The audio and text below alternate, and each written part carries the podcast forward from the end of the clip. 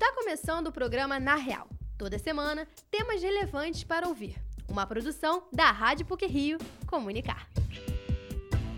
O cineasta e documentarista Eduardo Coutinho completaria 90 anos no próximo dia 11 de maio. Ele se tornou conhecido principalmente por abordar histórias de pessoas comuns à margem da sociedade em suas obras. Este é um dos assuntos que vamos abordar no Na Real de hoje. O outro é sobre o cinema Roxy, tem sido objeto de polêmica, exatamente porque vai deixar de ter salas de exibição de filmes para se tornar uma casa de shows e espetáculos no bairro de Copacabana, na zona sul do Rio. Fique com a gente! O cineasta Eduardo Coutinho nasceu em São Paulo e é considerado um dos maiores documentaristas da história do cinema brasileiro. Algumas de suas obras principais são Cabra Marcado para Morrer, Edifício Master, O Fio da Memória e Jogo de Cena, dentre outros. Na próxima quinta-feira, ele faria 90 anos. A reportagem é de João Marcelo Santos. Na próxima semana, Eduardo Coutinho completaria 90 anos. O renomado cineasta brasileiro se fez notável pelo caráter humanista das suas produções. Entre algumas de suas obras de maior destaque estão Cabra Marcado para Morrer, Edifício Master e Jogo de Cena. Coutinho morreu em 2014, assassinado pelo próprio filho em sua residência na Lagoa, zona sul do Rio de Janeiro. Ele se tornou conhecido por abordar temáticas sociais por meio de histórias de pessoas invisíveis, à margem da sociedade, como se costuma dizer. Sua trajetória como documentarista desponta na década de 60, em meio à perseguição do regime militar. Em uma pequena cidade da Paraíba, Coutinho acompanhou o comício de Elizabeth Teixeira, que à época liderava as Ligas Camponesas. Os membros, considerados comunistas, foram caçados pelo governo e a produção foi interrompida. Ao retomar sua carreira de repórter, Coutinho concluiu as gravações de Cabra Marcado para Morrer, lançado em 1984. Para a coordenadora do Núcleo de Cinema e Audiovisual da PUC Rio, Andréa França, as produções de Eduardo Coutinho ajudam a narrar e entender o Brasil, na medida que ele foge dos personagens estrelados e procurados com frequência. Eu acho assim que é, o cinema dele vai revelar, sem dúvida, um país muito desigual. Né? Eu acho que ele mostra isso perfeitamente, um país desigual socialmente, economicamente, né? É, e mais que pessoas altamente capacitadas, com uma habilidade muito grande né, de se narrar de narrar sobre o país com perspectivas diferentes e eu acho que o importante é que ele dá tempo para que essas pessoas falem e sejam escutadas. Eduardo Coutinho se notabilizou por extrair boas histórias de seus personagens, capaz de gerar, por exemplo, empatia por parte do público. Essencialmente calcada na língua portuguesa, sua obra teve problemas para circular no exterior, com nuances e linguagens difíceis de serem traduzidas. Suas produções evidenciam a potência das imagens e das narrativas. A professora Andréa França explica essa característica.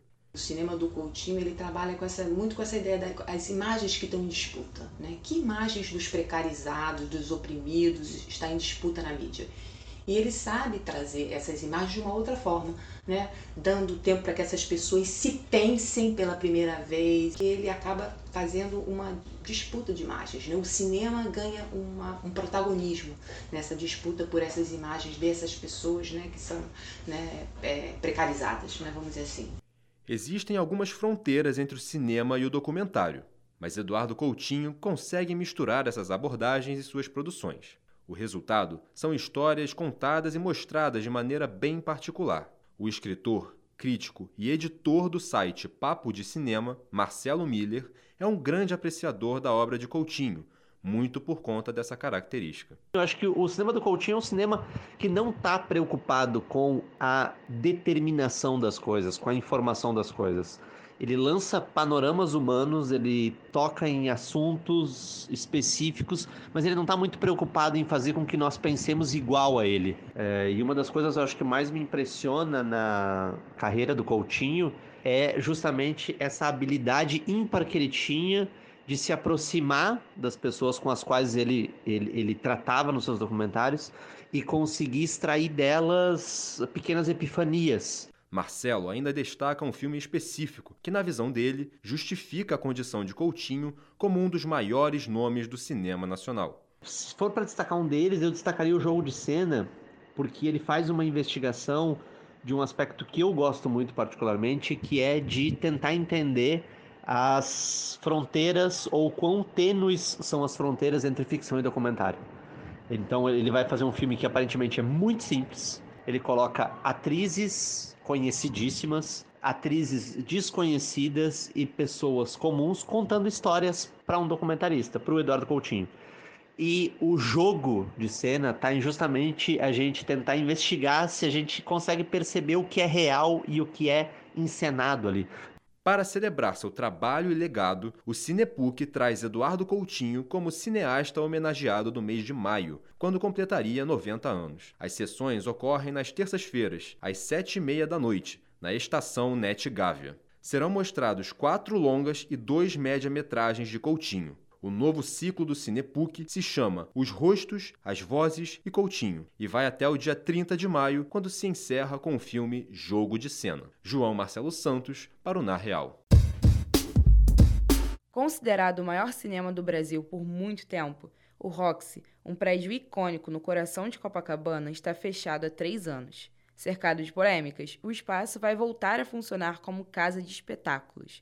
A reportagem é de Maria Lins e Danilo Akio. Na década de 30 surgiu o Cinema Roxy. Ele foi considerado o maior cinema do Brasil até 1991 e o endereço permanece o mesmo, na Avenida Nossa Senhora de Copacabana, 945, esquina com a Rua Bolívar. Mas o estabelecimento fechou as portas há três anos e, em breve, vai abrir como casa de shows sob o comando do empresário Abel Gomes. A proposta é que o espaço volte aos tempos de glória, como era na década de 1930. Os empresários Alexandre Ascioli e Dodge Sirena pretendem levar ao local uma experiência gastronômica com drinks e música ao vivo. O Cinema Rocks era um espaço muito frequentado pelos moradores de Copacabana. Segundo o servidor público e presidente da Associação de Moradores de Copacabana, Tony Teixeira, a maior parte dos residentes do bairro foi contra a mudança do cinema, por ser um espaço histórico onde estavam acostumados a frequentar. Tony alega que o Cinema Rocks não estava mais gerando os mesmos lucros. Que não pode ser fechado, não gerar emprego. E infelizmente a vida é assim, as coisas vão mudando e a liberdade de cada um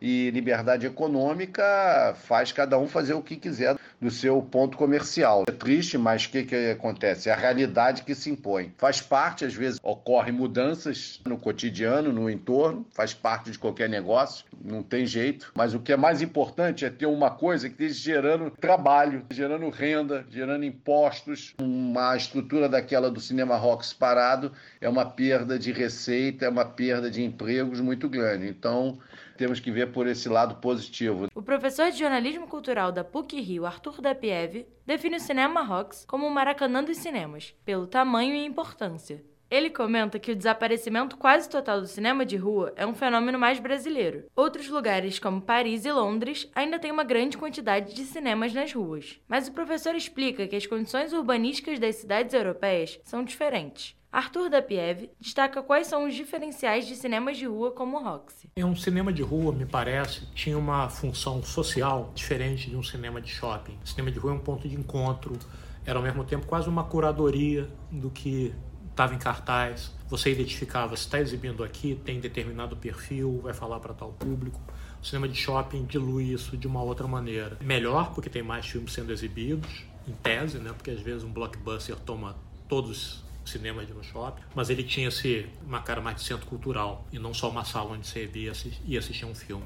O repórter Danilo Akel foi até a Rua Bolívar para ouvir a opinião de moradores e trabalhadores de Copacabana sobre a mudança do cinema. A aposentada Rose Ribeiro, que era cabeleireira e mora há 20 anos em Copacabana, é contra a mudança do Rox. Não tem espaço para guardar carro aqui, entendeu? Tem gente que vem aqui pagar uma conta, volta sem pagar, porque não tem estacionamento. E você sente falta de um cinema no bairro? Ah, isso sim, sente. Era bom, né? Você vinha muito no Rox? Vinha, vinha é. era. Trazia um sobrinho. A filha de Rose, Isabel Nemi, advogada que mora no bairro, também tem críticas. Acho um péssimo negócio porque era um dos poucos cinemas que a gente tem aqui, né? Vim aqui porque eu sempre morei por aqui, gostava muito desse cinema, porque agora obriga a gente a ir pra shopping, a gente não pode vir no cinema aqui, ah, tô com vontade rapidinho aqui do lado de casa. Entendeu? Então eu acho assim, botar casa de show aqui também acho meio inviável. É assim, trânsito, a localização, vai ficar uma confusão ali, com certeza. Tô muito chateada que eu pensei que ele ia reabrir. E agora tô descobrindo que ele não vai. Tá descobrindo então, por mim ou você já por tinha você. lido? Não, não tinha lido não. Tá. Para o garçom Luiz Fernando, de 20 anos, morador de Copacabana que trabalha no Flamengo, tudo bem ir até Botafogo para frequentar os cinemas de lá. Acho muito bom, cara. Uma casa de show aqui em Copacabana, no, na Nossa Senhora, acho diferenciado. Caso tenha shows assim mais clássicos, né? Não se vira uma boate, seja um, um teatro mesmo, né? Para poder ter evento, peças de stand-up, que vai dar uma melhorada, uma revolucionada, né? O cinema tem em todo lugar, mas agora um teatro aqui em Copacabana acho que vai ser bom pra caramba. Vai sentir falta de um cinema em Copacabana? É, é tem cinema no Rio Sul, então, tipo, pra mim, pegar um, uma condução de cinco minutos para ir pro Rio Sul não é um problema. Não é um problema. O vendedor de suplementação Clécio lamenta a perda do cinema. Eu acho que falta um cinema em Copacabana. Eu acho triste pra gente ficar sem cinema e casa de show que mais tem aqui. Tá fechando muita coisa maneira em Copacabana e sei lá, cara, tá triste. Já a vendedora de roupas Graça e a comerciante Josi estão animadas para a inauguração da casa de shows. Musical, shows, essa coisa que, sabe, maravilhoso. Agora, o cinema, tu acha que a gente não vai pro cinema? A senhora não sente falta de um cinema? De jeito nenhum, porque quando você tem a, em casa, né, no, como é que é o nome? Netflix. Isso. Tá? O, serviço de streaming. Amazon. Netflix você assiste. Você assiste cinema no celular. Lógico. Tá bom, e não, então Até não faz a novela, falta. o resumo da novela todo no celular. Eu quero é show. Mas, mas a telona do cinema não faz falta? Não, pra mim não. Pra você faz? Não, não faz falta. Casa de show, gente bonita, frequentando, e muitos turistas, isso ia alegrar esse pedaço aqui. Mesmo assim, o que se apresenta até agora é que a mudança do Cinema Rocks para a casa de shows vai acontecer em março de 2024. Maria Lins e Danilo Akel para o Na Real. E, para finalizar o Na Real de hoje, algumas pílulas sobre o que foi ou será notícia nas mídias. Pílulas da semana. O Papa Francisco decidiu que mulheres vão poder votar no próximo Sínodo dos Bispos em outubro. O Sínodo é o principal colegiado de deliberação da Igreja. Em encontros periódicos, ele discute e vota propostas sobre orientações da Igreja. Além dos votos femininos, Francisco também aumentou o número de leigos que vão participar do colegiado. Entre os 70 novos participantes, 35 serão mulheres. Marcos Oliveira retorna aos palcos com a peça Estrelas na Kitnet nesta sexta. No espetáculo, Marcos Oliveira é Aristeu e, na tentativa de alugar seu apartamento, fica no meio de uma briga entre divas da era de ouro da rádio brasileira. Estrelas da Kitnet ficará em cartaz no Teatro Brigitte Blair, na rua Miguel Lemos 51 em Copacabana, até 4 de junho, com ingressos a partir de 30 reais, indicado para maiores de 14 anos. A dose de reforço com a vacina bivalente da Covid já está disponível para maiores de 18 anos nos postos de saúde. A dose está liberada para quem já tiver tomado pelo menos duas doses das vacinas monovalentes. A última dose deve ter sido aplicada pelo menos quatro meses atrás. Na próxima terça-feira, dia 9 de maio, começa o Eurovision 67. A competição de música europeia nasceu na década de 50 e reúne músicas de todos os países europeus. A Inglaterra será o país sede no lugar da Ucrânia, por motivos políticos.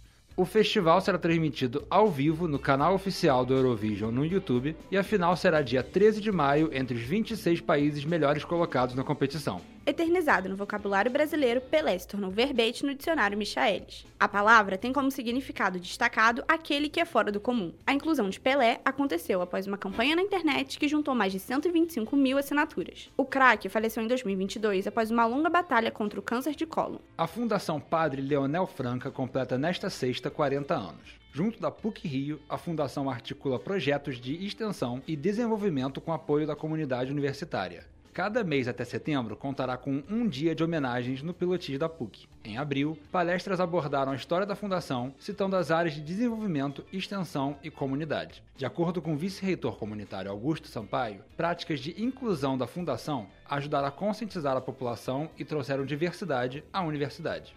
Neste sábado acontecerá a coroação do rei Charles III e da sua esposa Camila como rainha consorte. Cerca de 2 mil pessoas foram convidadas para o evento e entre os confirmados estão o príncipe Harry e o presidente do Brasil, Luiz Inácio Lula da Silva. A cerimônia será dividida em quatro partes. Primeiro, tem a procissão até a Abadia de Westminster, na qual acontecerá a coroação propriamente dita. O caminho de volta também será televisionado. Já na bancada do Palácio de Buckingham, o rei dará um cumprimento ao público. A cerimônia começará às 7 horas da manhã pelo horário de Brasília. e pode ser assistida pela Globo News e Globoplay. Por hoje é só. Esse episódio foi apresentado por Júlia Sabino, com pílulas de Maria Mariana Braga e José Esteves, e edição sonora de Olivia Tagiba. O programa Na Real tem supervisão e edição do professor Célio Campos. Lembramos que a Rádio PUC faz parte do Comunicar, que é coordenado pela professora Cristina Bravo. Até a próxima semana!